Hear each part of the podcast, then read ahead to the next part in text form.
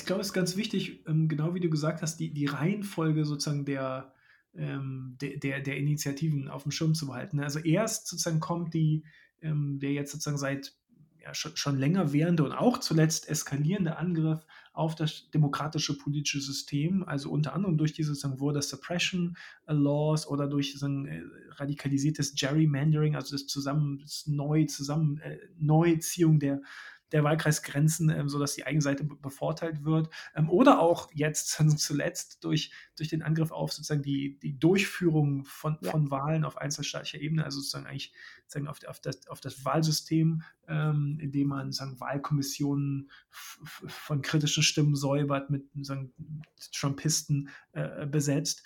Ähm, das alles ist eben genau dazu da, eine Politik ähm, ähm, durchsetzen zu können, die einfach keine, keine Mehrheit, keine numerische Mehrheit in der amerikanischen äh, mhm. Bevölkerung besitzt. Also man will sich so ein bisschen sozusagen ähm, immunisieren vom, vom sozusagen ja. vom demokratischen, vom demokratischen ähm, Prozess.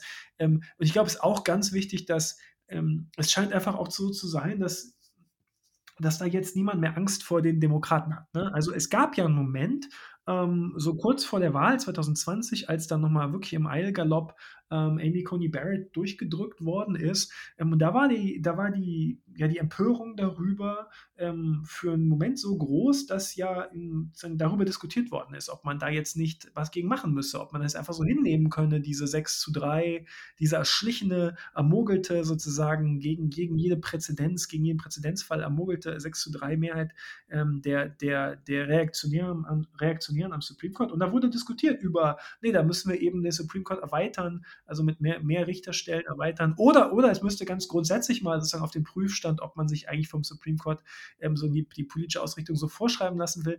Aber das, das ist dann alles relativ bald verflogen. Ja, das war dann alles irgendwann Anfang 2021 wieder weg. Ähm, und äh, ich fand es schon auffällig, dass für einen Moment sich sozusagen mhm. diese neue 6 zu 3 äh, Mehrheit am Supreme Court ähm, dass, dass, dass die sich für einen Moment ganz am Anfang ähm, mhm. so ein bisschen die Füße stillgehalten hat. Ja? Absolut. Ähm, also so ein bisschen, so ein bisschen, äh, bisschen sozusagen Zurückhaltung signalisiert hat. Und ich glaube schon, dass da eine Rolle gespielt hat, oh hoppla, jetzt, jetzt mal bis Vorsicht. Nicht, dass die das wirklich machen mit, mit der Erweiterung oder so. Aber als das dann auch fast so schnell wieder weg war, wie es ja. gekommen war, ähm, seitdem, glaube ich, gibt es einfach keine Bedenken ja. mehr. Absolut. Und ich meine, Joe Biden hat eine Kommission einberufen, in der unter anderem jemand sitzt, der Mitglied der Federalist Society ist, die dann prüfen sollte, wie ist das denn mit der Erweiterung des Supreme Courts? Schockierenderweise ist diese Kommission zu dem Schluss gekommen, das brauchen wir nicht. Der, der, der oberste Gerichtshof ist nämlich gar nicht politisch, sondern ist eine ehrenwerte Institution, jada, jada, jada und so weiter.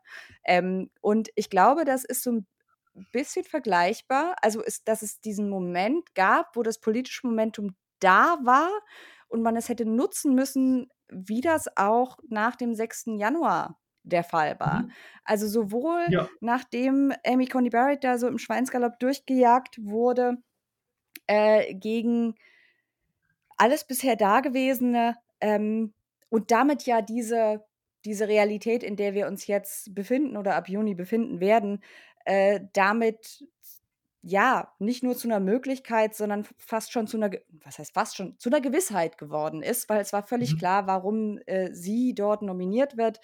Ähm, und genauso gab es nach dem 6. Januar, so in den ein, zwei Tagen danach, gab es den Moment, wo man beispielsweise, ähm, ich sage jetzt mal eine Wahlgesetzreform oder sowas als Ja.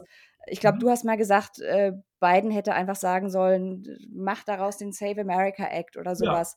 Ja, genau, ne? ja. Und mhm. da war der Moment da, wo die Empörung und der Schock über das, was passiert mhm. ist, so groß war, dass man das hätte mitnehmen können. Und ich glaube, was man hier sieht, rückblickend sind zwei massive, vertas äh, vertane Chancen, ähm, das Ganze zumindest noch etwas einzufangen.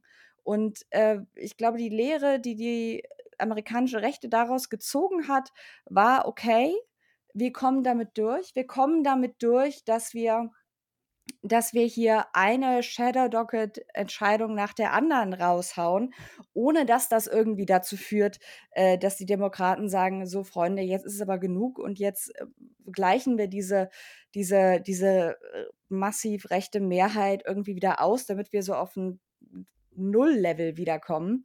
äh, dass da nichts passieren wird. Und ich meine, es gäbe ja noch die Möglichkeit, also rein theoretisch könnte ja der Kongress äh, das Recht auf Abtreibung ähm, quasi in Gesetzesform Mhm. gießen und es damit äh, zumindest für die Zeit erstmal, äh, für die nächste Zeit erstmal noch schützen. Aber Joe Manchin hat ja schon gesagt, er ist nicht dazu bereit. Und Mhm.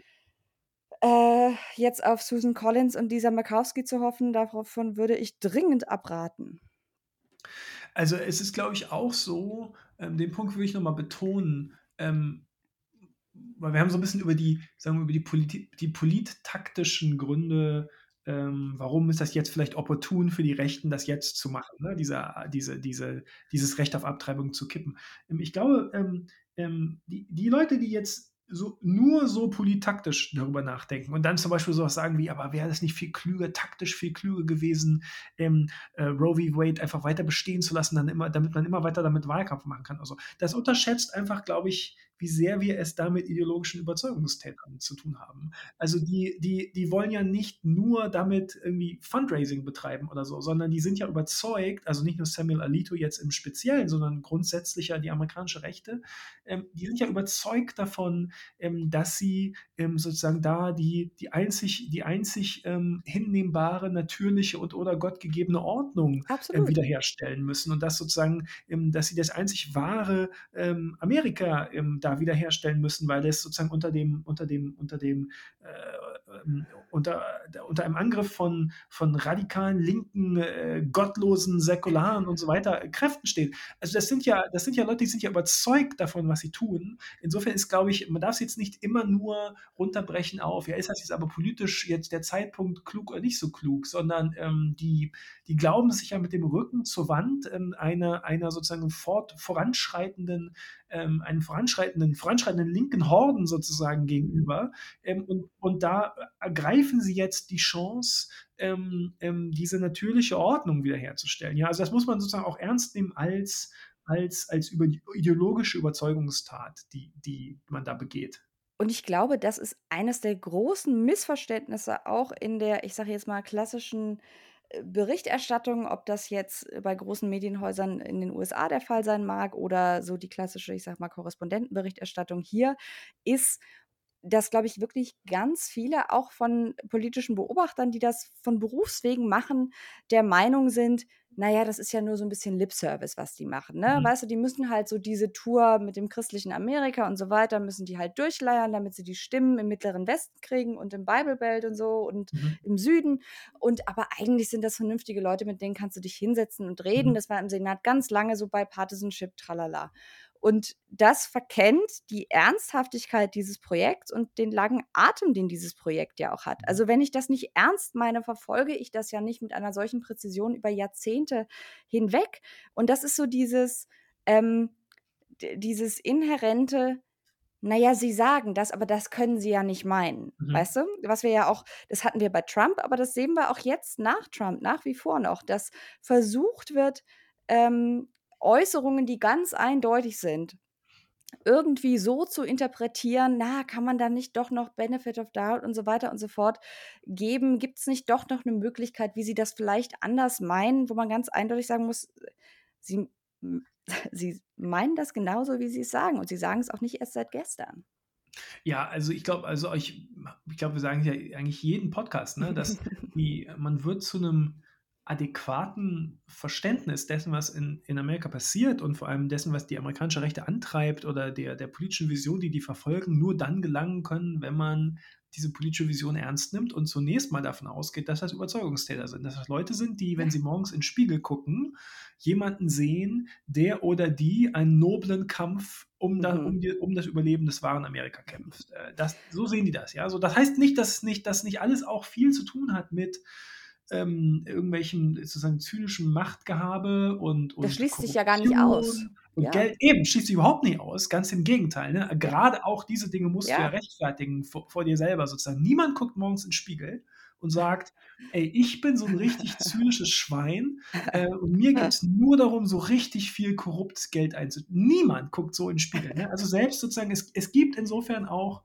glaube ich, sowas wie pures, op pur opportunistisches Handeln, das gibt es gar nicht. Also sozusagen die, die Grenzen deines eigenen Opportunismus, die sind ja auch festgelegt durch bestimmte sozusagen ideologische Überzeugungen, die man oder Erzählungen, die man ähm, so um sein eigenes Handeln ähm, ähm, ähm so, so, so äh, sich selber so erzählt. Und da muss man, das muss man ernst nehmen, sonst wird man nicht verstehen, was, was hier passiert. Ja.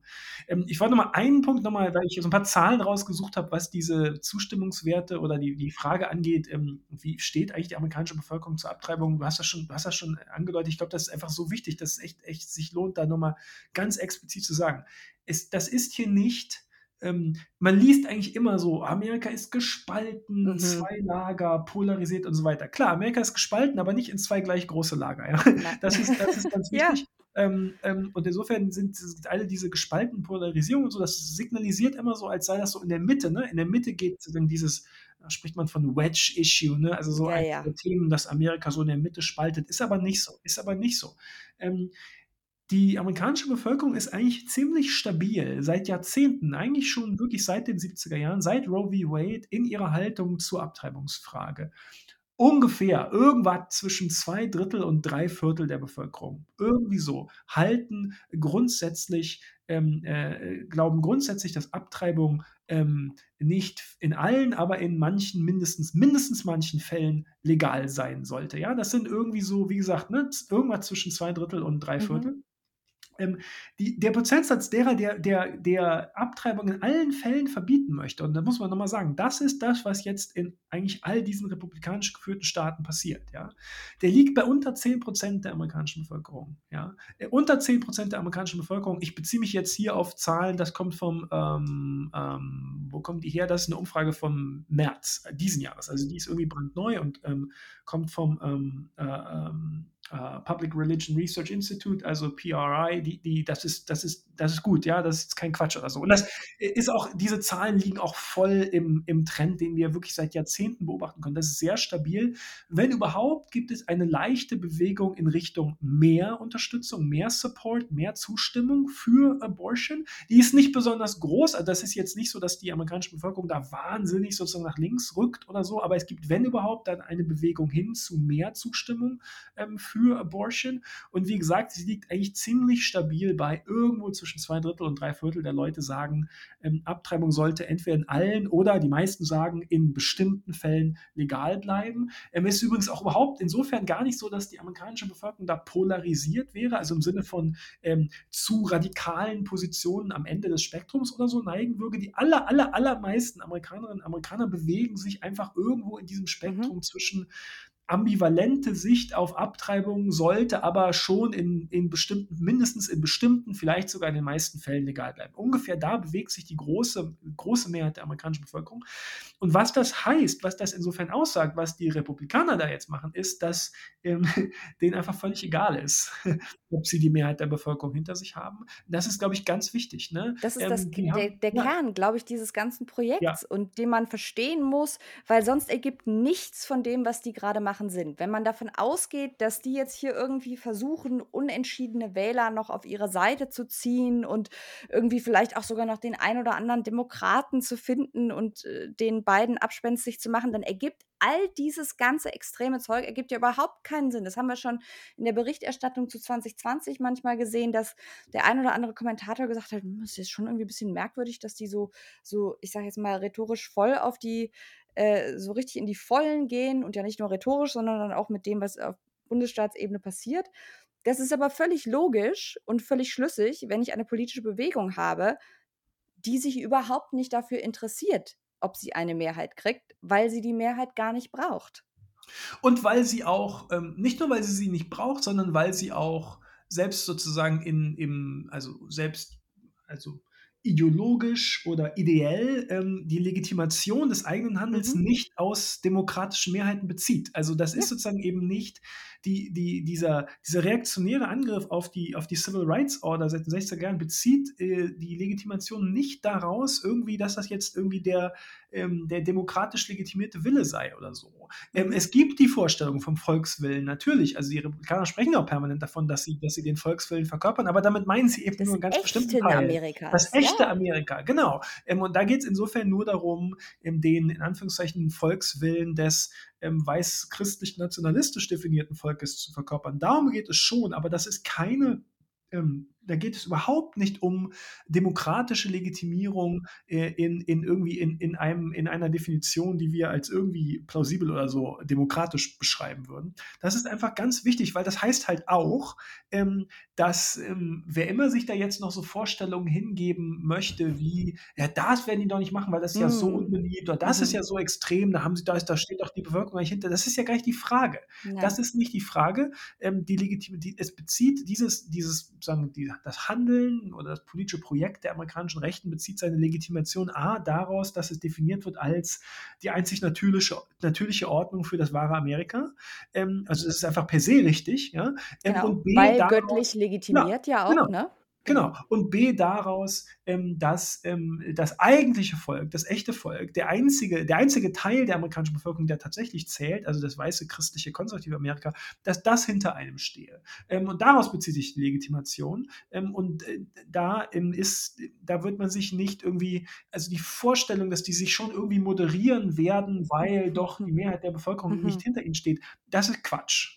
Ja, und wir wir haben ja schon mal, glaube ich oder mindestens einmal, wenn nicht sogar mehrfach, über den Artikel von, äh, Glenn Elmers gesprochen, äh, in ich glaube, es war in „The American Mind“ äh, mit dem Titel „Why Conservatism is no longer enough“, wo Mhm. er ja also Fellow am Claremont-Institut, glaube ich, wo er Mhm. ja ganz offen das sagt, was wir jetzt hier beschrieben haben, wo er sagt, die amerikanische Staatsbürgerschaft kann nicht mehr alleine darüber entscheiden, wer Amerikaner ist, sondern Amerikaner kann nur sein, wer diesem äh, trumpistisch-christlich-nationalistischen, äh, Ideologiegerüst mit all seinen, ähm, Auswüchsen wer dem zuzuordnen ist. Auch da muss man ja sagen, das ist ja nicht unsere Interpretation, sondern das ist, äh, das, was, äh, intellektuell oder was Vertreter der, ich sage jetzt mal, der intellektuellen, äh, Seite dieser Bewegung mittlerweile ganz offen sagen. Also, was man vorher noch interpretieren musste, ist mittlerwei bedarf mittlerweile keiner Interpretation mehr. Ne, es wird ganz offen genau, es wird ganz offen ausgesprochen in der in der sozusagen, ähm, intellektuellen, reaktionären Sphäre, wenn man die wenn man die irgendwie so be benennen will, zu zu der dann so jemand wie Glenn Elmers gehört, der glaube ich ich weiß gar nicht, ob der jetzt noch Fellow irgendwie am Claremont Institute ist, aber so Claremont affiliated So, ja, oder so ist der genau, irgendwie so ne? Ähm, genau, das die dieser Text ist ja eben auch ersch erschienen in einem Claremont in einem Clar in einer Claremont-Publikation, „The American Mind“. Ähm, und da ist die Aussage eben ganz klar, ähm also das ist jetzt 'ne ist 'ne Paraphrase, aber ist ist sehr eng am am am Text. Ähm, wer immer alle, die für Joe Biden gewählt haben, haben für ein grundsätzlich unamerikanisches äh, grundsätzlich unamerikanisches Projekt, äh, gestimmt und haben damit sozusagen ihr Recht verwirkt, noch als, ähm, Mitglieder, äh, der der der Body Politic, äh, äh, angesehen zu werden. Also, der amerikanischen haben sozusagen ihr Recht verwirkt, noch sozusagen ihre ihr ihr äh, als als vollwertige Mitglieder der amerikanischen der echten amerikanischen Gesellschaft angesehen zu werden. Das ist die Logik, die da dahinter steht. Das ist die Vision. Ähm, und die ist ja, die ist radikal, die ist extrem, aber eben das ändert alles nix daran, dass das ist nun mal, ähm, jetzt weit ins Zentrum der konservativen Politik gerückt. Das ist eben nicht mehr das, was sich irgendwie an den Fringes, an den Rändern irgendwie so tummelt, sondern das ist weit in in die ins Zentrum gerückt und es ist ganz eindeutig die die äh, die Vision, die auch die Mehrheit der Richterinnen und Richter am Supreme Court animiert, ja. Ähm, eine Sache, die ich eben noch ganz ganz ganz, ähm, ähm, gefährlich finde, ähm, an dieser an dem, was wir jetzt mit dieser Alito, äh, äh, ähm, äh, Entscheidung, Ali Alito-Begründung sehen oder überhaupt sozusagen damit, was jetzt was jetzt da in Sachen Abtreibung deutlich wird. Wir haben schon öfter darüber gesprochen, welche fatale Dynamik da jetzt entstanden ist im Zusammenspiel zwischen republikanisch geführten Staaten, ähm, Supreme Court und und Kongress. Ähm, also, der was jetzt ja hier auch wieder passiert ist, ist diese Spirale von, ähm, republikanisch geführte Staaten erlassen immer radikalere Gesetze, die immer stärker, äh, Bürgerrechte einschränken. Ähm, anstatt einzuge anstatt einzuschreiten, anstatt dem sozusagen Einhalt zu gebieten, segnet der Supreme Court ab ja, segnet die konservative Mehrheit am Supreme Court ab. Damit wäre es dann, bliebe dann nur noch ähm, der Gesetzgeber in Washington, der, der, der dem sozusagen entgegentreten müsste, ähm, der national verbindliche Regeln, ähm, gesetzliche Regelungen verabschieden müsste, um die Bürgerrechte zu schützen. Aber das passiert eben nicht, weil die Republikaner im Kongress mindestens stark genug sind, das zu blockieren. Und insofern ähm, äh, beginnt die Spirale sich dann von neuem weiterzudrehen mit der nächsten Runde von noch weiter radikaleren Gesetzen, die wieder vom Supreme Court abgesegnet werden, die wieder nicht vom Kongress, äh, Kongress geblockt werden und so weiter und so weiter. Ja? Ähm, und so dreht sich sozusagen diese Spirale jetzt äh, immer weiter in der immer selben Dynamik, ähm, um das ähm, ja, läuft auf eine völlige, völlige Auseinandernahme der Civil Rights Ordnung äh, äh hinaus, die da seit den 60er Jahren etabliert worden ist. Das kann man, glaube ich, wirklich gar nicht oft genug betonen und äh, vielleicht, ähm, damit es nochmal klar wird, äh, ich spiele jetzt mal ganz kurz die, die ätzende Twitter-Kommentarspalte, Thomas. Hm. Ja, alles schön und gut. Hm, ich weiß, es ist immer ganz großartig. Äh, ist ja alles schön und gut. Aber äh, komm, Interracial Marriage, ne? Also das, also das, das werden sie nicht machen. Ja, außer dass sie schon angekündigt haben, dass sie Also Aber nochmal. Nach wie vor, also die Twitter-Kommentarspalte würde jetzt sagen, na ja, das hat jetzt einer angekündigt und als er gemerkt hat, dass nach zwölf Stunden ein riesiger Shitstorm kam, weil Leute ihm zugehört haben, hat er es ja auch wieder zurückgenommen. Mhm. Ich glaube, man kann nicht oft genug betonen, dass diese Leute meinen, was sie sagen. Ja, vor allem auch das ich will das nicht überstrapazieren, weil wir haben es, glaube ich, schon schon zwei oder dreimal gesagt in in in früheren Episoden, aber alle, die sich mit der amerikanischen Politik beschäftigen, sollten sich immer noch mal fragen, was sie vor einem Jahr, vor zwei Jahren, vor vier Jahren, vor 2000 vor November 2016 ähm, dachten, was als nächstes passieren würde, was als nächstes möglich wäre, wo sozusagen die Grenzen der Radikalisierung oder so liegen würden. Wenn man das ehrlich betreibt, dann werden die aller, aller, allermeisten feststellen, dass das Ausmaß an Radikalisierung der amerikanischen Rechten und auch dessen, was sozusagen tatsächlich auch jetzt passiert ist im Land, ähm, was rechtlich passiert ist, was an sozusagen an, an Abbau von, von, von Civil Rights passiert ist, dass das alles weit in den Schatten gestellt hat, was man sich vor einem Jahr, vor zwei Jahren, vor fünf Jahren vor irgendwie vor, vor äh, äh, oder in dem Moment, als Donald Trump den goldenen, äh, den, den, die goldene Rolltreppe runtergekommen ist. Alles, was seitdem passiert ist, ähm, hat an Radikalisierung, an, an, an Geschwindigkeit, in der sich das sozusagen vollzieht, bei weitem in den Schatten gestellt, was selbst, was selbst kritische Beobachterinnen und Beobachter für möglich hielten oder, oder mindestens für wahrscheinlich hielten. Und da muss man einfach irgendwann den Schluss draus ziehen, dass wenn man wieder feststellt, dass die eigene, sozusagen die eigene, äh, der eigene Reflex ist zu sagen, ja. aber so schlimm, das kann ich mir jetzt nicht vorstellen. Da muss man irgendwann feststellen, dass man das auch vor einem Jahr gesagt hat, vor zwei Jahren gesagt hat, vor fünf Jahren gesagt hat und dass man immer falsch lag damit. Und da muss man irgendwann Schluss draus ziehen. Ähm, wenn es, jedenfalls, wenn es einem um eine tatsächlich so eine plausible Analyse der Gegenwart und, der, und, und dessen geht, was ver vermutlich als nächstes passiert. Wenn es einem nur darum geht, irgendwie, keine Ahnung, sich selber oder andere zu beschwichtigen oder, oder irgendwie so, ist mir egal. Aber wenn es um eine vernünftige Analyse geht, muss man irgendwann den Schluss daraus ziehen, ähm, äh, dass, dass wir alle, ich, ich beziehe mich, ich, ich schließe mich da unbedingt selber mit ein, ja, dass wir immer wieder falsch schlagen, wenn wir dachten und verkündet haben, naja, das wird jetzt aber doch nicht passieren. Und dann ist es trotzdem passiert und schneller passiert, als wir alle dachten. Ähm, und es gibt überhaupt keinen Grund anzunehmen, dass wir sozusagen jetzt am Ende der Fahnenstange angelangt sind. Die Vorstellung, dass jetzt die amerikanische Rechte auf diese Entscheidung des Supreme Courts blickt und sagt, ey, super, ähm, super, so, jetzt, wir können jetzt, jetzt Abtreibung wieder verbieten in, in, in, mhm. den Staaten, in denen wir leben. Ab jetzt finden wir eigentlich jetzt äh, die, die multiethnische, pluralistische Demokratie wieder total dufte. Ich bin eigentlich jetzt wieder jetzt, an Bord. Ne? Genau. Alles gut. Jetzt haben wir fertig, ne? Jetzt so erledigt, fertig, komm, wir machen jetzt wieder, wir machen jetzt wieder Bipartisanship. Jetzt, jetzt wo wir die Abtreibung gesagt hm, genau. Feine, ja. feine, feine. Das ist so eine absurde Vorstellung. Ähm, aber die ist so da, verbreitet. Die ja, ist so das stimmt. Verbreitet. Aber die ist, glaube ich, deshalb so verbreitet. Also wenn ich mir, also nochmal, wenn, wenn ich mir, wenn ich, wenn ich mir überlege, nicht jetzt die Leute, die irgendwie aus irgendwelchen die absichtlich sozusagen das einfach, ja, das ja. darf nicht wahr sein, weil es ihrem, ihren, politischen, ihren politischen Zielen nicht entspricht, ja. Ähm, aber die Leute, die einfach wirklich, äh, einfach jetzt sich sehr schwer tun damit, ähm, ernsthaft sich auseinanderzusetzen mit dem Ausmaß an Radikalisierung auf der amerikanischen Rechten und mit dem, was aus der Republikanischen Partei geworden ist und mit dem Zustand der amerikanischen Demokratie. Es gibt ja Leute, die einfach wirklich denen es einfach wirklich sehr schwer fällt, das irgendwie zu akzeptieren, ne? Und nicht aus irgendwelchen politischen Motiven oder so. Ähm, ich, ich glaube wirklich, dass wir alle, wir sind so geprägt von bestimmten, also wir sind sowieso in Deutschland auch von, von einfach so bestimmten äh, Amerika-Vorstellungen geprägt, die halt so ein bisschen daneben sind, aber wir sind auch ganz grundsätzlich so von, von, ähm, von Fortschrittserzählungen geprägt und davon, dass es sozusagen eigentlich, eigentlich wird es doch immer besser und grundsätzlich geht es doch eigentlich immer in Richtung irgendwie mehr Demokratie und so, ne?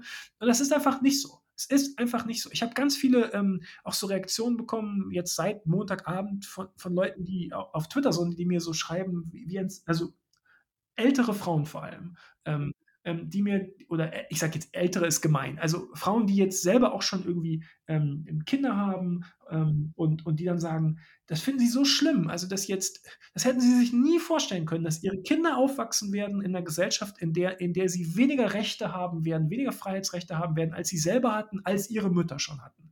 Das ist also ich will mich überhaupt gar nicht darüber erheben und darüber lustig machen. Das ist ja auch, auch meine, ich habe ja gesagt, ne, wir sind ja auch schockiert. Aber ja. das ist genau die, die Vorstellung, von der wir, die wir kritisch reflektieren müssen, dass wir grundsätzlich davon ausgehen, das kann ja gar nicht sein, weil, weil, weil doch davon auszugehen ist, dass jede kommende Generation wird sozusagen freiheitlicher und, und mit mehr Freiheitsrechten und so. Es wird immer weitergehen. So, ne? Es ist nicht so. Es ist nicht so. Das Projekt ist, die Uhr zurückzudrehen und zwar um viele Jahrzehnte zurückzudrehen ähm, auf eine, ähm, auf eine, auf eine ähm, christlich-patriarchal äh, ähm, dominierte Gesellschaft, Gesellschaftsordnung zurückzudrehen, in der ähm, alle, die nicht das Glück hatten, weiße christliche Männer zu sein, äh, gefälligst, äh, gefälligst still, die Füße still, still zu halten hatten. Das ist das Projekt, das ist das, ist, das, ist das Ziel und ähm, das passiert ja. Also es ist ja, die, die, sind ja erfolgreich damit, ja. Das passiert ja. Und, ähm, und das müssen wir, da müssen wir uns frei machen davon, ähm, dass, dass das, was nicht sein darf, dann eben nicht, also das, was nicht sein soll, dann eben nicht sein darf und dass man dann sagt, das ist ja alles nur linke Hysterie. Also da, da, da, da bleibt es dabei, nein, bitte, also hinsehen und, und ernsthaft sich aus, damit auseinandersetzen, warum es uns selber so schwer fällt, ähm, zu akzeptieren, was offensichtlich vor unseren Augen passiert. Mhm. Du hast ja jetzt heute schon mehrfach gesagt, ähm, der Plan ist quasi, die Uhr zurückzudrehen, in die 1950er Jahre. Magst du vielleicht mal kurz den Hörerinnen und Hörern erklären, warum nach allem, was wir jetzt gesagt haben, warum die 1950er Jahre und warum nicht jetzt, weiß ich nicht, 1800 Bums? Ja, ich kriege das eigentlich oft, die Reaktion, mhm, weil ich, ja. jetzt, jetzt, eigentlich immer viel darüber spreche und auch, auch schreibe, dass, ähm, dass das sozusagen das Ziel sei, die, die Uhr zurückzudrehen in die 50er. Ähm, und dann ist, sagen so eine, eine bestimmte Reaktion immer, ähm, was, hast du wohl dich im Jahrhundert vertan? 1850er. Und dann kommt meistens nochmal jemand, legt noch ja, ja, genau. 1750er, 1650er. Ja, also ähm, ich bin, glaube ich, ähm, zunächst mal offen für die, für die, für die ähm, Kritik oder für die, für die ähm, für die Position zu sagen, naja, also in bestimmten Bereichen soll die Uhr noch weiter zurückgedreht werden. Also zum Beispiel, was die, was die Rechte der, ähm, de, des amerikanischen Staates angeht, die, die Wirtschaft ähm, ähm, zu prägen ähm, oder die, die, die ökonomische Situation, auf die, auf die ökonomische Situation Einfluss zu nehmen. Da soll, glaube ich, tatsächlich die Uhr eher noch, noch weiter zurückgedreht ja. werden auf die sozusagen vor die New Deal-Ära sozusagen. Absolut. Also in der ja sich der amerikanische Staat das Recht genommen hat, bestimmte, ähm, wie soll ich sagen, bestimmte Vorgaben zu machen äh, für, mhm. für die amerikanische Wirtschaft und für, für das kapitalistische System, also genau. ins kapitalistische System einzugreifen. Dafür bin ich offen.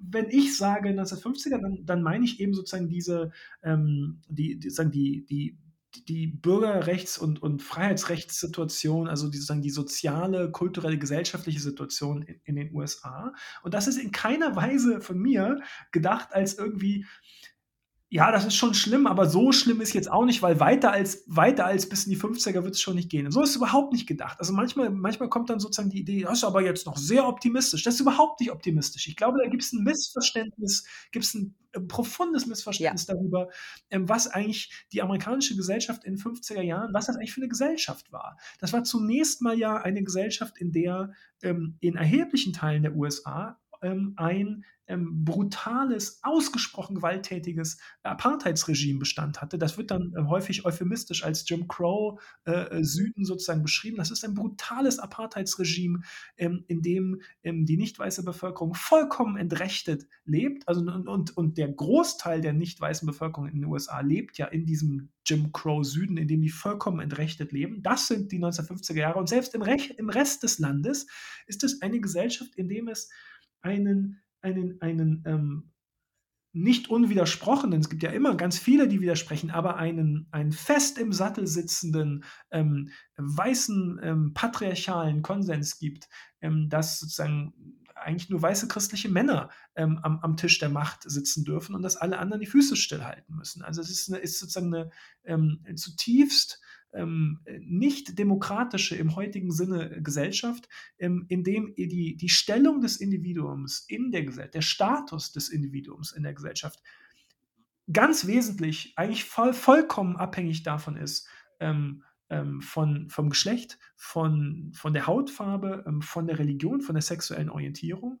Ähm, und das ist, glaube ich, eben diese Vision eines sozusagen eines stabilen, einer stabilen weißen christlichen patriarchalen Dominanz. Das ist Amerika in den 1950er Jahren. Ja, das stimmt, das ist sozusagen nicht Sklaverei, ähm, das ist nicht sozusagen äh, äh, Hochphase des Genozids an, an der indigenen Bevölkerung. Also mein, meine Aussage ist, ich, ich, ich will damit, ich, das ist nicht, die Aussage ist nicht zu sagen, dass es nicht vorher auch ganz schlimme Phasen in der amerikanischen ja. äh, äh, Geschichte gab. Ich, ich will damit nur sagen, der Moment in der amerikanischen Geschichte, als dieses Land überhaupt beginnt, sich in Richtung einer funktionierenden Demokratie zu entwickeln, das beginnt in den 60er Jahren. Es beginnt mit den äh, Bürgerrechtsgesetzen, mit den Civil Rights Gesetzen der 60er Jahre. Es bleibt dann ähm, ähm, äh, ausgesprochen unvollendet, ja, also deeply flawed bis heute, diese amerikanische, diese amerikanische Demokratie, aber sie beginnt sich zu entwickeln in Richtung einer Gesellschaft, in der der Status des Individuums nicht mehr fast vollkommen davon abhängig ist, von Geschlecht, äh, Rasse, äh, äh, ähm, ähm, Religion oder sexuelle Orientierung. Und das beginnt aber eben erst in 60er Jahren. Und meine Aussage, wenn ich sage 50er Jahre, dann meine ich damit davor, das ist das Ziel, davor zurückzugehen. Wenn man dann sagt, ja, vielleicht eher so 1920er als 1950er, okay, geschenkt, alles ja. klar, bin ich völlig d'accord, völlig d'accord. Aber das ist ein absolut profundes Missverständnis, wenn man sich die 50er Jahre irgendwie nur so ein bisschen als bisschen konservativ und verstaubt, aber sonst irgendwie ganz dufte, war doch unter Adenauer auch alles nicht so schlecht. Genau, ne, da, das ist totaler Quatsch. Da wurde noch mehr? Kostüm getragen, nicht? Und die Haare waren irgendwie noch höher, aber sonst war das doch alles ganz ähnlich. Ich glaube, das ist tatsächlich ja, genau. ein, ein, ein Missverständnis, was wirklich sehr weit verbreitet ist. Ich hatte ähm, äh, neulich, äh, letzte Woche auf, auf einer Veranstaltung so einen Moment, wo mir wirklich kurz die, die Spucke wegblieb, wo der, wo der Moderator sagte, aber eigentlich, ähm, also so nach dem Motto, bei aller Kritik muss man doch jetzt hier schon mal sagen, also das amerikanische demokratische Projekt läuft doch jetzt seit 250 Jahren eigentlich hm. Bombe. Mhm. Ja. Genau.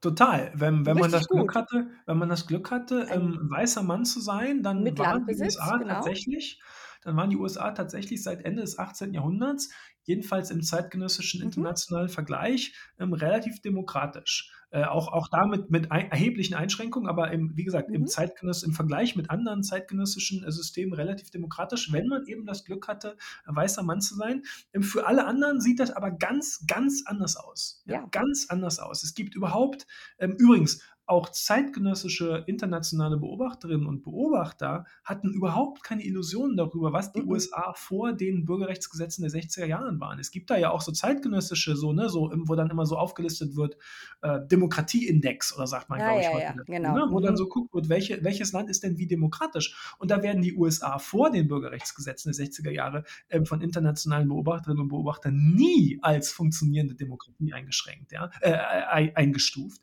Also das ist jetzt überhaupt überhaupt gar kein nachträglicher irgendwie Unsinn oder so. Ähm, das ist einfach, also das ist, glaube ich, das ist, glaube ich, ganz wichtig und ähm, es ist auch deshalb, glaube ich, auch die 50er Jahre sind, glaube ich, auch deshalb ein, ein, ein treffender, das ist sozusagen die, die Wegscheide, ähm, um, um die es geht zwischen 50ern und seit den 60er Jahren, ähm, weil was wir ja jetzt sehen, mit dem, was jetzt passiert, mit diesen, mit diesen, Einz mit diesen Einzelstaaten, mit dem, mit dem Angriff auf das Civil Rights System auf der einzelstaatlichen Ebene in allen republikanisch geführten Staaten, ist ja die, die Rückkehr zu einem Amerika, in dem die die rechtliche Situation, in der man lebt, einfach ganz extrem davon abhängt, wo man lebt. Also man kann in, in Teilen von Amerika dann leben, wenn man irgendwie in Kalifornien oder so lebt, oder wo ich hier lebe, ne, in DC, ähm, wo man in einer funktionierenden äh, demokratischen Ordnung lebt und, und weitgehende, ganz weitgehende individuelle Freiheitsrechte genießt. Aber ähm, wenn man dann irgendwie ähm, in Mississippi landet oder in Alabama oder so, dann ist das was ganz, ganz anderes. Und je nachdem, wer man ist und wie man aussieht und wie man sein Leben gestaltet, hat man dann, ähm, verliert man dann ganz erhebliche Freiheitsrechte. Ähm, ähm, einfach weil man sich nach Alabama bewegt hat oder so. Und das ist ja genau die Realität auch ähm, vor, den, vor den Bürgerrechtsgesetzen der 60er Jahre, denn die, die, das war ja genau der Versuch ähm, und der erfolgreiche Versuch, muss man sagen, ähm, der, der Bundesregierung des Bundesstaates zu sagen, das nehmen wir nicht länger hin, sondern wir, wir erwarten jetzt, wir, wir erlassen jetzt bestimmte Vorgaben, Gesetze, ähm, Rechte, die diese, diese einzelstaatlichen, die über diesen einzelstaatlichen Verordnungen stehen und die so eine gewisse, sagen wir mal, Rechtsgleichheit oder so im gesamten Amerika herstellen. Ja. Und das, das bricht ja jetzt auf. Also wir bewegen uns sozusagen insofern mit Riesenschritten in Richtung wieder dieses, ja, zwei Amerikas mindestens, ja. ähm, die, die es eben waren, bis, bis in die 60er Jahre. Und ich glaube, dass das Gefühl noch gar nicht so lange her ist. Ich glaube, das Bewusstsein ist bei ganz vielen nicht da, weil es sich schon so lange her anfühlt. Und da sind wir wieder damit, nicht nur bei der, der Erwartung, äh, das wird ja alles ohnehin besser werden, sondern auch bei so einem äh, so einer Ansicht, dass Demokratie halt so ein gewisser Automatismus ist. Ne? Also mhm. äh, wenn ich da jetzt nicht aktiv ähm, äh, was für tue oder wenn da nicht aktiv gegengehalten wird, naja, es wird schon irgendwie weiter existieren. Und ähm, darauf setzt diese amerikanische Rechte eben, weil genau das hat ja bisher wunderbar für sie zumindest funktioniert. Ne? Also es ist wirklich, glaube ich, nicht möglich zu übertreiben, wie relevant ähm, diese, diese Entscheidung ist, die da auf uns zukommt. Vielleicht können wir noch mal ganz kurz über darüber sprechen, wie äh, jetzt rechte Medien so anfänglich darauf reagiert haben äh, und republikanische Politiker ich glaube, Mitch McConnell hat heute gesagt, ähm, wir sollten uns nicht auf den Inhalt des, äh, des Urteilsentwurfs äh, genau. konzentrieren, sondern darauf, dass er geleakt wurde, denn das sei mhm. ein massiver Vertrauensbruch und die Linken, die Linken, die Linken. Ne? Also das ist ganz durchsichtig, äh, welche Strategie da gefahren wird, weshalb ich persönlich auch, also jetzt abgesehen davon, dass es für das Thema unserer Episode jetzt hier relativ Wurst ist, wer das Ding geleakt hat. Ähm, und ja auch, ich sag mal so, die, die Rechte darauf setzt, dass die Medien sich jetzt und Teile der Medien tun das auch, sich jetzt also so in diese Leak-Story verbeißen, dass darüber völlig untergeht, äh, was da jetzt eigentlich drinsteht und äh, was da geleakt wurde.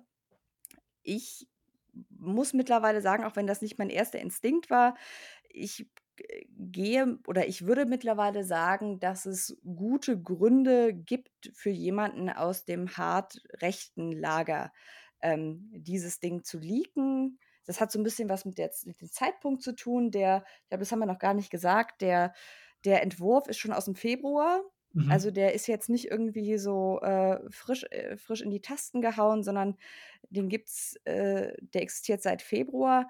Ähm, ich würde jetzt mal spekulieren, wenn ich jemand aus dem moderaten Lager wäre, der das Ding versuchen würde zu leaken, um damit äh, Turnout für die Midterms zu generieren, würde ich das nicht im April tun, mhm. wenn die Midterms im November sind. Aber ähm, das vielleicht nur am Rande. Also ich fand, ich fand eigentlich, es gibt ja so zwei ähm, mm, Reaktionsmuster jetzt auf der Rechten. Ne? Also sowohl bei sozusagen diesen Medienaktivisten, aber eben auch bei republikanischen Politikerinnen und Politikern ähm, oder, oder so einen Intellektuellen und so weiter. Ähm, ähm, das eine ist eben genau dieses, na, das ist völlig egal, ähm, was da drin steht, das Wichtige ist der Leak und das sei der eigentliche Skandal, ne? der eigentlich sozusagen der Angriff auf die amerikanischen Institutionen, ein, ein ungeheurer Angriff auf die, auf die Institutionen. Vertrauensverlust. Ja, ja dass das geleakt ja. worden ist, das ist das eine. Und das andere ist diese ähm, äh, geradezu irre, irre Behauptung, ja. oh, jetzt hier die Linken wieder, ah. ähm, ähm, da sei doch gar nichts passiert. Es sei doch gar nichts passiert. Es ist zwar einerseits, ne, es ist zwar einerseits ähm, die, die Kulmination von, von einem halben Jahrhundert äh, konservativen Aktivismus, aber andererseits ist überhaupt nichts passiert, es werde sich doch gar nichts ändern. Ähm, und ich meine, was da passiert ist, glaube ich, also warum ist das interessant? Zunächst mal diese, dieser Fokus auf den, auf, auf den Leak, ja. Ähm, das ist bezeichnet, wenn man die Sache nicht verteidigen kann oder will, dann spricht man über das Prozedere, ja. Ähm, also dann, dann versucht man sozusagen einfach den, den Fokus aufs Prozedere zu lenken. Das ist irgendwie das eine. Ähm, und das andere ist, dass es eben auch ermöglichen soll, sich weiterhin als Opfer darzustellen. Also jetzt ist man eben das Opfer sozusagen von diesen, von diesen gemeinen Linken, von, von entweder von linker Hysterie oder von diesen gemeinen Leaks und so, ne? Aber auf gar keinen Fall ähm, kann sozusagen die, die konservative, ähm, der politische Konservatismus definiert sich so sehr über seine, äh, über seine, sozusagen, über sein Unter, äh, unter Belagerung stehen, ähm, über sein sozusagen, über diese, diese permanente Form der, ähm, dieses, dieses, die permanente Vergemeinschaftung über Selbstviktimisierung, über Eliten-Selbstviktimisierung, dass man auf gar keinen Fall eingestehen kann, dass man da gewonnen hat jetzt. Ne? Dass man sozusagen da jetzt aber der, Aggress, der Aggressor ist, der aus einer Machtposition heraus jetzt da die Gesellschaft umstaltet. Das kann auf gar keinen Fall sein, weil das, das widerspricht so grundsätzlich dieser, dieser Erzählung von, von der eigenen permanenten äh, äh Viktimisierung durch gemeine Linke und, und so weiter Kräfte. Ähm, äh, ja, insofern ist das schon irgendwie bezeichnend und interessant, aber, aber jetzt äh, ansonsten würde ich sagen auch nicht weiter weiter sozusagen der, also man darf es auf keinen Fall als irgendwas anderes ernst nehmen als das, was es ist. Die Leute, die das erzählen, glauben das natürlich auch, auch selber alles überhaupt gar nicht. Also in dem Fall würde ich wirklich mal sagen, ja. ähm, ähm, das wissen die schon sehr genau. Also die ja, Leute, die ja, da jetzt behaupten, so Eric Erickson oder so, das ja irgendwie Selbst Tommy Laren sitzt bei genau. Fox News und erzählt, äh, äh, so nach dem Motto, euch wird schon der Himmel nicht auf den Kopf fallen, das ist alles, alles ganz Weil okay. Es werde sich doch, das sei doch, stimme doch gar nicht, dass jetzt dadurch, äh, das hat sie auf Fox News eben gesagt, mhm. das stimme doch gar nicht, dass jetzt dadurch Abtreibung verboten werde. Was regen sich die Linken so auf? Also nochmal, ne, stimmt, technically stimmt.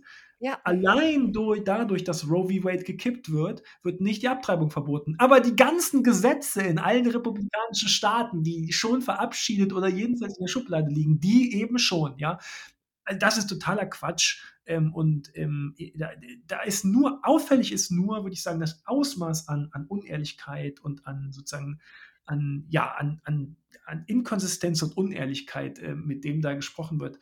Ähm, wenn man sein eigenes politisches Handeln äh, auf so eklatant, äh, äh so eklatant verlogene Art und Weise ähm, legitimieren muss, dann sagt das wahrscheinlich was aus über das politische Projekt, das man da betreibt. Ja, und es ist natürlich auch, äh, ne, genau wie, äh, wir eben besprochen haben, anfangs nach der Nominierung und nach der Ernennung dann von Amy Coney Barrett hält der Supreme Court die Füße still. Genauso halten jetzt, ich sage jetzt mal, die üblichen äh, Medienkanäle die Füße Ja. still. Bloß nicht jetzt irgendwie großen Sieg feiern, um Gottes Willen, vor den Midterms, sonst könnte man den Demokraten ja noch das Gefühl geben, es gäbe hier wirklich was, wo man vielleicht jetzt mal so langsam ähm, den Hintern hochkriegen müsste, äh, sondern das ist, also es ist wirklich ganz auffällig, dass also auch äh, Sendungen und Moderatoren und Medienfiguren, die sonst wirklich hardcore gegen Abtreibungen hetzen, die jetzt plötzlich ganz dezent sind und sagen, das ist alles gar nicht so schlimm, wie ihr euch das vorstellt. Das ist eigentlich, ja. es ist eine ganz moderate Entscheidung. Mir wäre das ja viel lieber, wenn das viel doller wäre, aber es ist ja nur, also das ist wirklich ganz, äh, ganz massiv, weil eigentlich, also wie gesagt, ne, das steht schon so lange auf der Wunschliste, das wäre jetzt eigentlich äh, Grund für große Feierlichkeiten. Das wäre natürlich politisch gesehen absolut äh, fatal, quasi Demokraten hier so eine Steilvorlage noch zu geben, noch mehr als das eigentliche der eigentliche Urteilsentwurf noch. Andererseits, ich weiß nicht, wie schätzt du das ein? Glaubst du, ähm, das sind jetzt auch so Fragen, die immer wieder kommen, naja, vielleicht ist das ja sogar was Gutes für Biden, habe ich heute gehört zum Beispiel. Ähm, weil so nach dem Motto, er kann das ja jetzt zum Thema in den Midterms machen. Tja, also ich mein weißt du was, meine erste Reaktion darauf ist zunächst mal zu sagen, der Wegfall von Mhm. von von Ja. von Grundrechten für Millionen von Menschen ist zunächst mal nix Gutes, ja? Ähm, also da da tue ich mich auch ganz schwer, da zunächst mal die vermeintliche äh, die Upside, sozusagen die die Mhm. polit-taktische Upside zu sehen. Ja. Ähm, wir sprechen ja über ähm, wir sprechen ja hier über das echte Leben von echten Menschen, von sehr vielen Millionen echten Menschen, ähm, deren Leben davon jetzt ganz echt, ähm, ähm, beeinflusst sein wird. Also, das ist vielleicht erst mal die allererste das Mhm. Allererste. Trotzdem ist es natürlich wichtig, darüber nachzudenken, welche sozusagen, äh, politischen, äh, äh, Auswirkungen das jetzt haben wird, ja? Ähm, das ist ja trotzdem 'ne wichtige Frage. Ähm, ähm, ich meine, ich traue mir da gar keine Prognose zu, weil, na ja es gibt fangen wir so an, es gibt Proteste im Moment am Supreme Court. Ähm, also, es ist sozusagen tatsächlich so, dass es relativ gestern Abend jedenfalls relativ große Proteste vorm Supreme Court gab. Der ist ja, ähm, abgeriegelt, ähm, da stehen sozusagen Stahlzäune so drum rum und da gab's relativ große Proteste. Ähm, und jetzt ist die Frage tatsächlich ja vor allem, würde ich sagen also, ich bin mir ziemlich sicher, dass der der Gegenschlag, der der Schutz der Freiheitsrechte, der Schutz der Civil Rights Ordnung nicht von innerhalb des Kongresses kommen wird. Das haben wir ja jetzt schon. Also, Joe Manchin hat ja schon erklärt, Ja. dass er, ähm, nicht, äh, mit an Bord ist bei dabei, den den Filibuster zu reformieren oder abzuschaffen. Das wäre ja die einzige Möglichkeit, denn noch mal, also, die Demokraten verfügen ja über 50 Stimmen im Senat und de facto dann 50 plus 1, weil die Vizepräsidentin, ähm, sozusagen den den den den den Patt brechen würde bei 'ner 50-50 Abstimmung. Ähm, aber es gibt ja die Möglichkeit, ähm, ähm, dann eben Gesetze zu blockieren durch dieses Instrument des Filibusters und um das zu umgehen, bräuchte man 60 Stimmen, es sei denn, man schafft den Filibuster ab. Das könnte man mit 50 Stimmen. Ähm, ähm, und jetzt jetzt ist aber eben so also, dass insofern, ne, theoretisch gäbe es die Möglichkeit heute noch oder morgen Ja, oder so, ja. ähm, dass die Demokraten eben das Recht auf Abtreibung rechtlich einfach einfach verbriefen, ähm, und dann sozusagen als landesweites Recht, rechtsgültig, äh, verabschieden.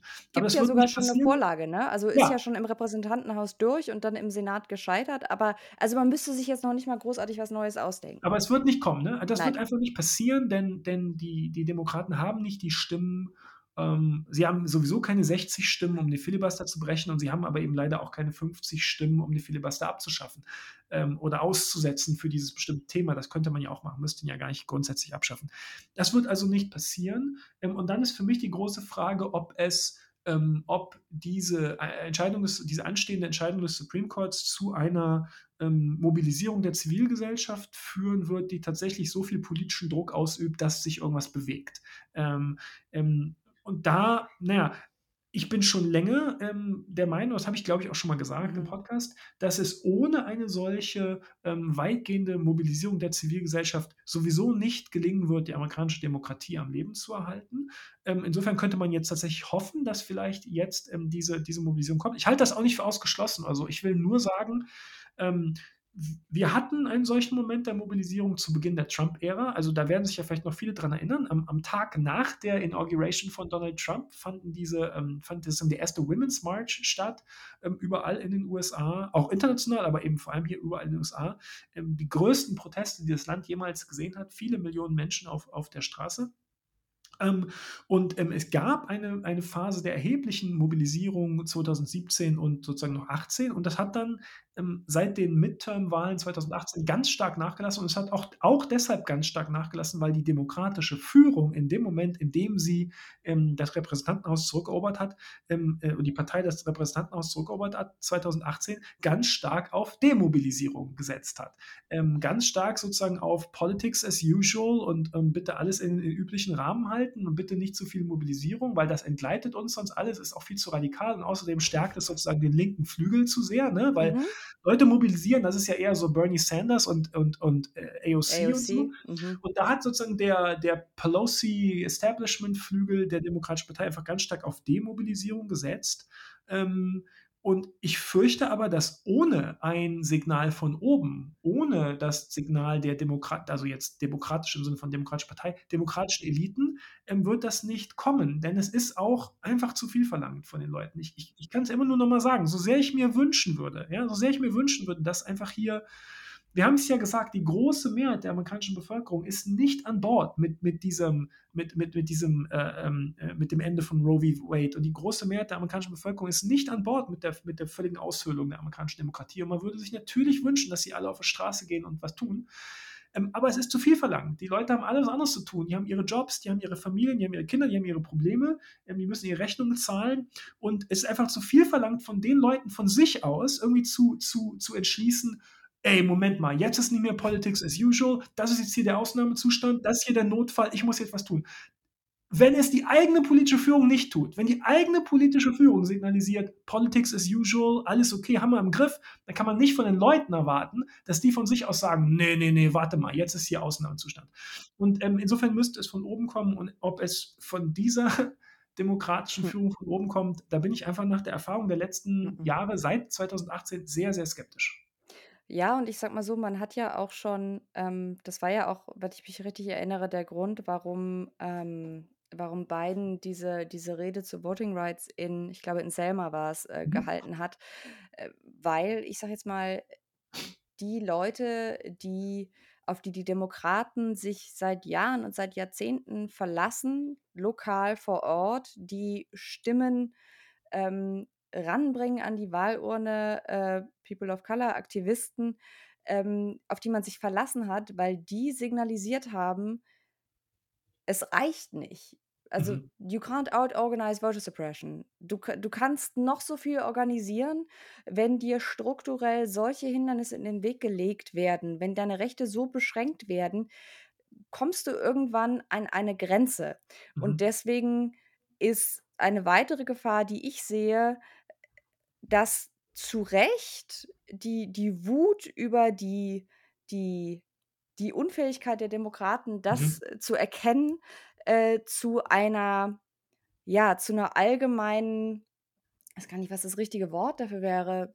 Ja, Desillusionierung ist es ja noch gar nicht mehr, das ist ja schon eingetreten, aber zu einer allgemeinen, ähm Taubheit gewissermaßen führt in in dem Sinne von, ähm was soll ich noch was machen? Es passiert doch sowieso nichts. Ich Ja. ich stimme Mhm. für Demokraten. Demokraten Mhm. erklären den Leuten seit Jahren: „Ihr müsst für uns stimmen, damit das Recht auf Abtreibung bleibt.“ So, jetzt haben sie für Demokraten gestimmt. Ja. Was passiert? Na ja, jetzt brauchen wir noch mehr, weil Joe Manchin will nicht. Mhm. Also äh, und das ist so das ist das Dilemma, glaube ich, auch der Midterms, das wir sehen werden, das wir ja jetzt schon teilweise sehen.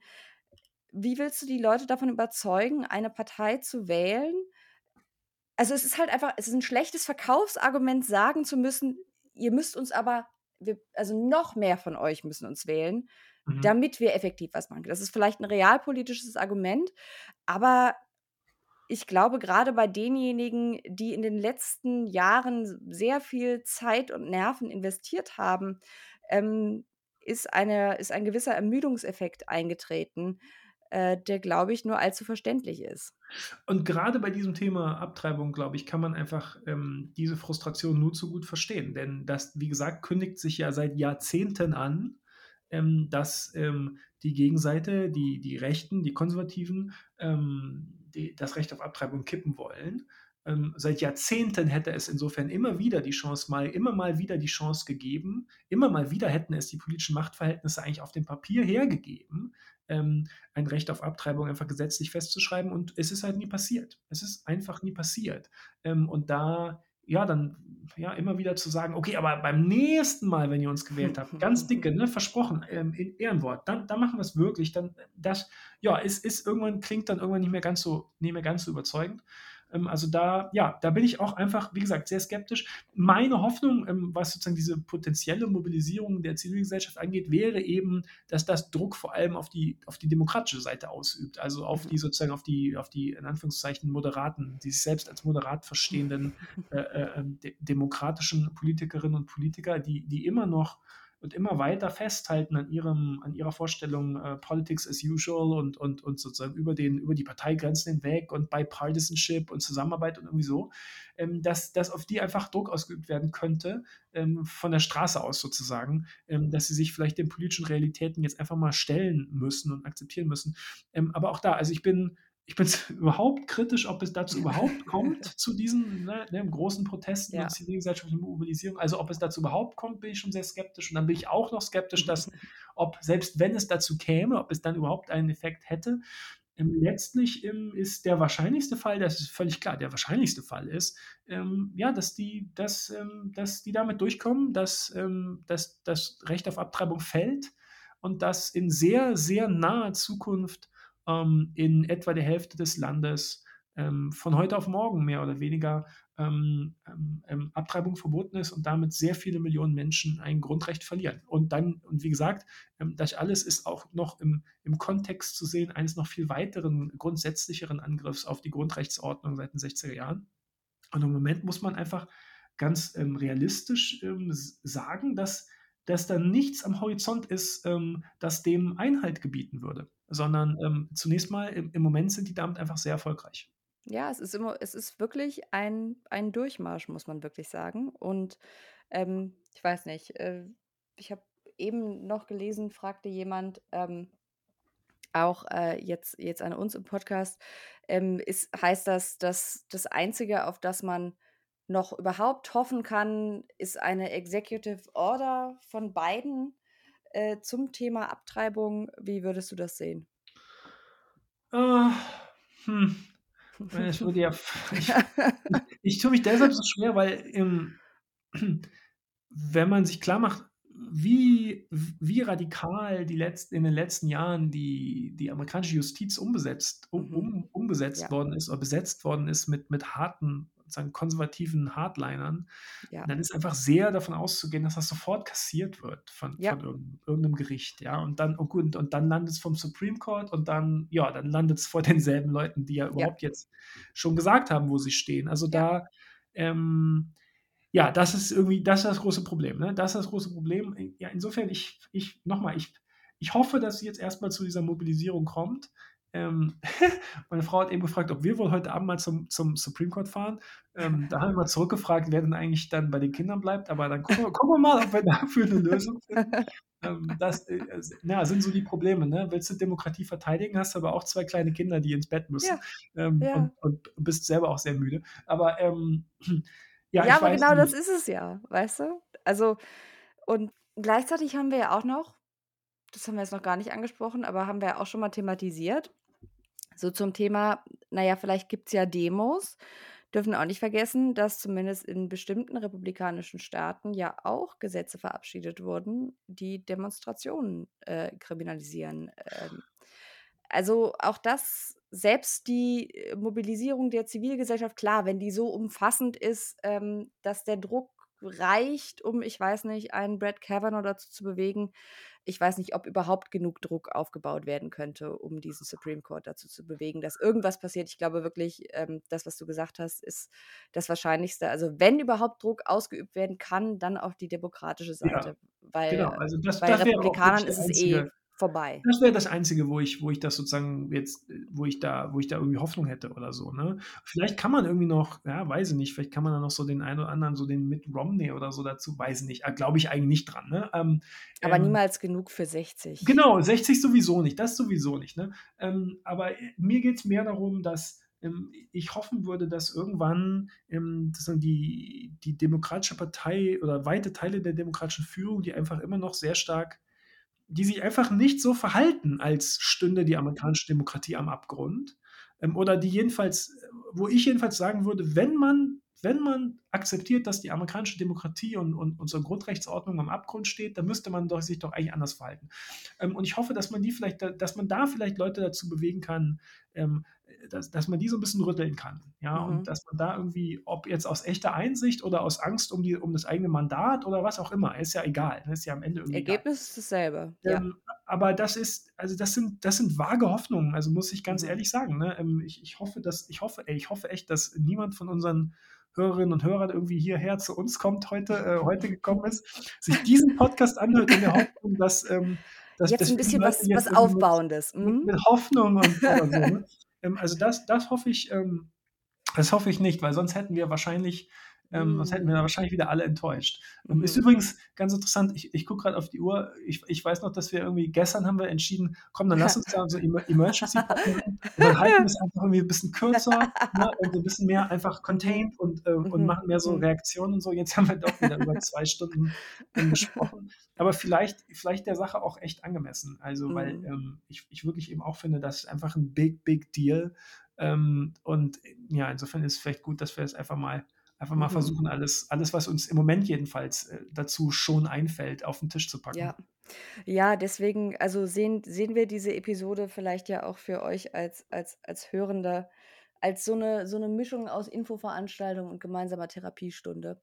Ähm, Ja, das ist weil vielleicht die ne? Hoffnung, oder? Das ist vielleicht die Hoffnung. Also, das muss ich auch echt sagen. Also, das, ähm ähm, zuletzt ist ja irgendwie viel über auch diskutiert worden, ob man jetzt bei Twitter aussteigt und so weiter und so. Aber Mhm. ich was mir eben doch in solchen Situationen immer so 'n bisschen nicht Hoffnung, aber was mir eben doch hilft, ist, dass, ähm, immerhin ermöglicht, hm, sozusagen dieser dieser dieser ja, die so was wie Twitter oder dieser Online-Space, den man so schafft Mhm. oder eben dieses ja, dass man sozusagen so man hat halt so seine Podcasts, die man so hört Ja. und und, ähm und es ermöglicht einem immerhin, na ja, mit mit anderen in so 'n bisschen in so 'ne Art, ähm, gemeinsamen Austausch darüber zu treten und vielleicht immerhin zu hören, dass dass andere auch sehen, was da los ist, andere vielleicht auch teilen, sozusagen die den Schock oder auch die die Betroffenheit und und die die Sorge mindestens sozusagen teilen über das, was da passiert. Und also, mir jedenfalls hilft es schon, muss ich sagen. Also, dass ich insofern dann ich habe dann das Gefühl, dass ich nicht ganz so alleine bin mit mit dem, was sozusagen in meinem also, dass sich wenn sich bei mir sozusagen im Magen alles zusammenzieht vor vor Sorge und Ärger, dass ich damit nicht ganz so alleine bin, sondern wenigstens irgendwie so 'ne Art virtuelle vielleicht wenigstens oder so, äh, äh, Community, d ähm, da da draußen finde, die von der ich weiß, dass es sie wenigstens gibt. Also, das das ist vielleicht immerhin, ja, immerhin. Absolut. Und, ähm, also, ich muss auch sagen, nachdem ich so nachdem ich das diesen Entwurf einmal durchgelesen hatte und so die die Schlagzeilen gescannt hatte, war das 1., was ich gemacht habe was heißt das 1.? Neben dem der normalen Arbeit, äh, tagsüber war, ähm, mir zu sagen: „Okay“ „du lässt es erst mal sacken und danach hörst du dir die, weiß ich nicht, 3 Einordnungen an, von denen ich weiß, dass sie innerhalb der nächsten Stunden kommen werden.“ Mhm. Einfach, weil ich finde, es hilft beim also, klar, analytisch auch, aber es hilft beim beim Verarbeiten von diesem von diesem Schockmoment und es hilft grade dabei, wenn man jetzt egal, ob man jetzt wie wir das beruflich macht und einsam vor seinem Computer hockt oder ob man jetzt irgendwie, äh, am Handy Doomscrolling, ähm, betreibt, auch bekannt als Nachrichtenlesen. Und der der Effekt ist ja, glaube ich, derselbe. Also, man kann sich sehr schnell sehr isoliert führen fühlen, weil das Ganze wahnsinnig deprimierend ist und weil, wie gesagt, selbst also, mit dem beim besten Willen, ähm, da jetzt keine wirklich positive Lesart momentan möglich ist. Aber ich glaube wirklich, es bewahrt einen oder mich zumindest so 'n bisschen vor dem Gefühl, ich schreie so ins Leere und es Mhm. verhallt so völlig im Nichts und, ähm, dann liest man irgendwie so so Schlagzeilen, wo dann von der Debatte um Abtreibung die Rede ist und man Mhm. hat das Gefühl, man verliert langsam aber sicher den Verstand. Ähm, ich glaube, zumindest davor bewahrt es einen 'n bisschen und das ist vielleicht auch das, was wir zumindest hoffen, was wir mit dieser Episode erreichen, äh, konnten, äh, dass auch ihr euch nicht so ganz so sehr fühlt, als würdet ihr ins Nichts schreien, sondern Und in eine kleine, aber feine Echokammer. Und immerhin und immerhin ist es so, ähm ich ich würde dann auch ich würde auch sagen, dass diese Gefühle von wenn man sich einfach manchmal fühlt man sich vielleicht auch einfach überfordert mit mit allem, was so passiert und hat einfach so das Gefühl, das ist ja jetzt auch alles zu viel. Ich würde dann übrigens 1. sagen, das ist dann auch völlig okay, wenn man mal Mhm. sich Auszeit Ja. von allem gönnt.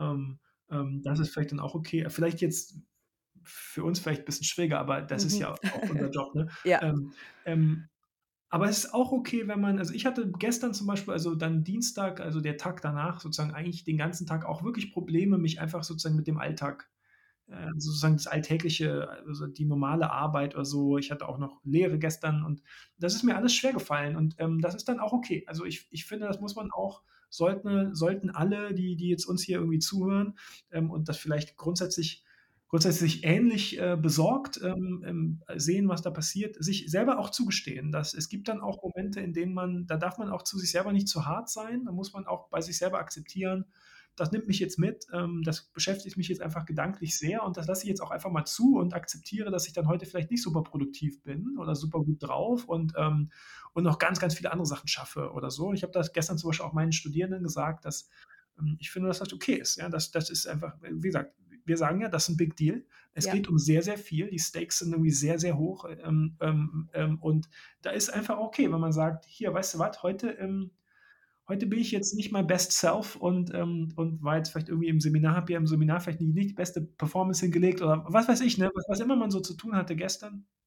Und das muss man dann auch einfach sich selber mal zugestehen, ähm, Ja, würde ich das sagen. das das ging mir auch so, dass so ne, man hat ja irgendwie so so oder ich habe zumindest so meine tägliche To-do-Liste, weil ich sie sonst vergesse, ähm, die man so abarbeitet und das kam mir irgendwie alles so ja, so irgendwie so belanglos vor, so, Mhm. ähm, vor der, ja, grander scheme of things. Und, ähm, das hat dann auch irgendwo keinen Sinn, wenn man dann irgendwie auf Teufel komm raus versucht, sich da irgendwie durchzuprügeln, ähm, zumindest soweit es einem irgendwie so das Alltagsleben zulässt.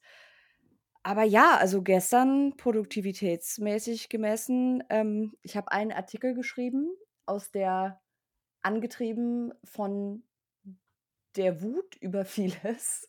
Und dann, äh, war aber auch also das war ja eigentlich auch nicht geplant. Das hatte ich Mhm. jetzt in meinem Arbeitspensum nicht geplant. Und dann kam so das große Adrenalinloch, wo dann erst mal Mhm. wo ich das Gefühl hatte, das muss jetzt erst mal sacken und darüber muss ich jetzt irgendwie erst mal nachdenken und das irgendwie auch verarbeiten, weil also, das geht ja auch uns so, selbst auch wenn wir das quasi jobmäßig machen, das geht ja nicht spurlos an einem vorbei, auch wenn man so 'ne gewisse und ich gla d dem versuche ich halt immer irgendwie aktiv gegenzuarbeiten, dass sich so 'n Gewöhnungseffekt Mhm. einschleicht, weißt du? Ich glaube, das ist halt wahnsinnig leicht, weil so viel krasses Zeug parallel passiert, dass es leicht ist, grade wenn man so 'n bisschen zum Zynismus ohnehin schon neigt wie ich, dass man dass man halt irgendwann so in dieses: „Ja, guck, da, komm, schon wieder.“ Aber, äh, es gibt halt trotzdem noch so Momente so wie diesen hier, äh, die so krass sind, dass, ähm, man ihnen auch so den Platz einräumen, äh, muss, soweit es einem möglich ist, äh, um sie zu verarbeiten. Und manchmal heißt das dann halt, dass die To-do-Liste halt, hm, zu 2 Dritteln oder 3 Vierteln liegen bleibt, so wie bei mir gestern. Und und auch verarbeiten und auch verstehen, ne? Also, es ist Ja. auch ist ja auch 'ne ähm, das darf man ja auch vielleicht sollte man auch gar nicht zu niedrig hängen. Also, es ist ja auch 'n auch 'n ernsthafter Versuch. Also, heißt das heißt dann Doomscrolling, aber ich meine, das ist ja irgendwie auch kann ja auch 'n ist ja auch 'n ernsthafter Versuch zu verstehen, ne, was da passiert und zu lesen und sich zu informieren und und einzuordnen und so und Einordnungen zu lesen oder zu hören, so wie jetzt. Ähm, das ist ja auch nicht das ist ja gar nicht unproduktiv. Das ist ja eigentlich in hohem Maße produktiv, ähm, weil wir wir sprechen ja nicht über irgend 'n Scheiß, ne, sondern wir sprechen ja über Oh, ich ich stehe auf großem Kriegsfuß mit dem Wort Doomscrolling, da, Ja, ich äh gut, also ich ich finde schon ich glaube schon, dass eigentlich besser wäre, wenn man nicht abends um 10 noch, ähm, ähm, im Ja, Bett an seiner auf seiner Twitter-Timeline hängt, Mhm. was ich natürlich jeden Abend mache, aber, Ja, da ähm würde Lawrence dir, glaube ich, zu äh, zustimmen. Ich habe manchmal so wenn man dann doch manchmal so in den Sog kommt und dann höre ich manchmal nur so: „Mach das Handy weg.“ Und dann gucke ich auf die Uhr und wahrscheinlich sieht man mich dann nur so gebadet in diesem zwar immerhin auf gelb geschalteten Licht mit starren Augen scrollend um 2:00 morgens. ist Es zwar wahrscheinlich wirklich nicht gut auch für die für die geistige Gesundheit. Aber ich sage mal so, ähm, dass täglich momentan schlechte Nachrichten reinkommen, davon, dass man sie nicht liest, äh, hört es ja nicht auf, real zu sein, sage ich mal, Ne, ne? leider nicht. Sonst, ähm Sonst könnten wir alle gemeinsam jetzt die Augen zumachen und sagen, wir sehen Wir nix. können's wegignorieren. Wir können's wegignorieren. Das wäre gut. Das wird leider nicht ähm, das das wird uns ähm, das werden uns die das werden uns die, die da versuchen, die Uhr zurückzudrehen, leider nicht ähm, nicht Mhm. erlauben. Die Uhr wird für alle zurückgedreht, nicht leider auch für die, die weggucken. Das Ja, ähm, gibt das kein. Opt-out. Ne. Nein, gibt kein Opt-out. In diesem Sinne Genau. Ähm, falls ihr's bis hierher, äh, geschafft habt, äh, danke fürs fürs Zuhören. Ähm, wie schon gesagt, die größere Episode zum allgemeinen Rollback von Civil Rights ähm, folgt dann noch, die hatten wir ja eigentlich geplant, bevor dann das Leak dazwischen platzte, wie die Bombe, die es ist. Ähm, genau, das kommt also noch. Es kommt außerdem noch der zweite Teil von dem Interview mit äh, Dr. Sarah Riccardi Swartz äh, zum Thema äh, Russland, äh, Krieg in der Ukraine und amerikanische Konvertiten zum russisch-orthodoxen Christentum. Das ist also auch noch in der Pipeline. Es kommt also noch viel Inhalt, aber heute war, glaube ich, erstmal wichtig, dass wir uns zwar nicht kurz und knapp gehalten haben, wie eigentlich geplant, ähm, aber dem Ganzen zumindest den Raum einge eingeräumt haben, den es zumindest, glaube ich, äh, jetzt hört die Sprache auf. Ihr wisst schon. So. Das ist mein, mein Bier dazu. Senf. Senf? Mein Bier? Senf? Keine Senf Ahnung. zu was geben? Ich weiß es nicht mehr. Es ist spät. Ich bin pitchnass geschwitzt. pitchnass geschwitzt und leer erzählt. Ich, ich, ähm, ich, ich, glaube, ich glaube wir, haben, wir haben eine ganze Menge wichtige Punkte angesprochen und ansonsten muss man sozusagen jetzt verfolgen, wie das alles weitergeht. Genau. Ähm, und wir versuchen es dann nochmal systemat noch systematischer Mhm. ähm, mit der Einordnung. Ähm, aber ich glaube trotzdem, dass wir jetzt heute ähm, viel Grundsätzliches auch angesprochen haben. Wir haben also nicht nur, wir haben jetzt nicht nur Therapie-Session gemacht, sondern schon auch, Aber glaube, schon auch. auch ein bisschen was. Aber auch, ja, aber, Aber auch. auch. Genau, genau. Wollen wir nicht? So. Deswegen danke fürs Zuhören und ähm, bis ganz bald hoffentlich. Ach so, ja genau. Ähm, falls, falls ihr uns eine Bewertung dalassen wollt, eine gute bitte, sonst nicht, könnt ihr das gerne tun. Das hilft bei der Sichtbarkeit und so weiter und so fort. Das, ihr, ihr, ihr kennt euch ja mit Podcasts aus. Ihr, ihr wisst das ja, wie das läuft.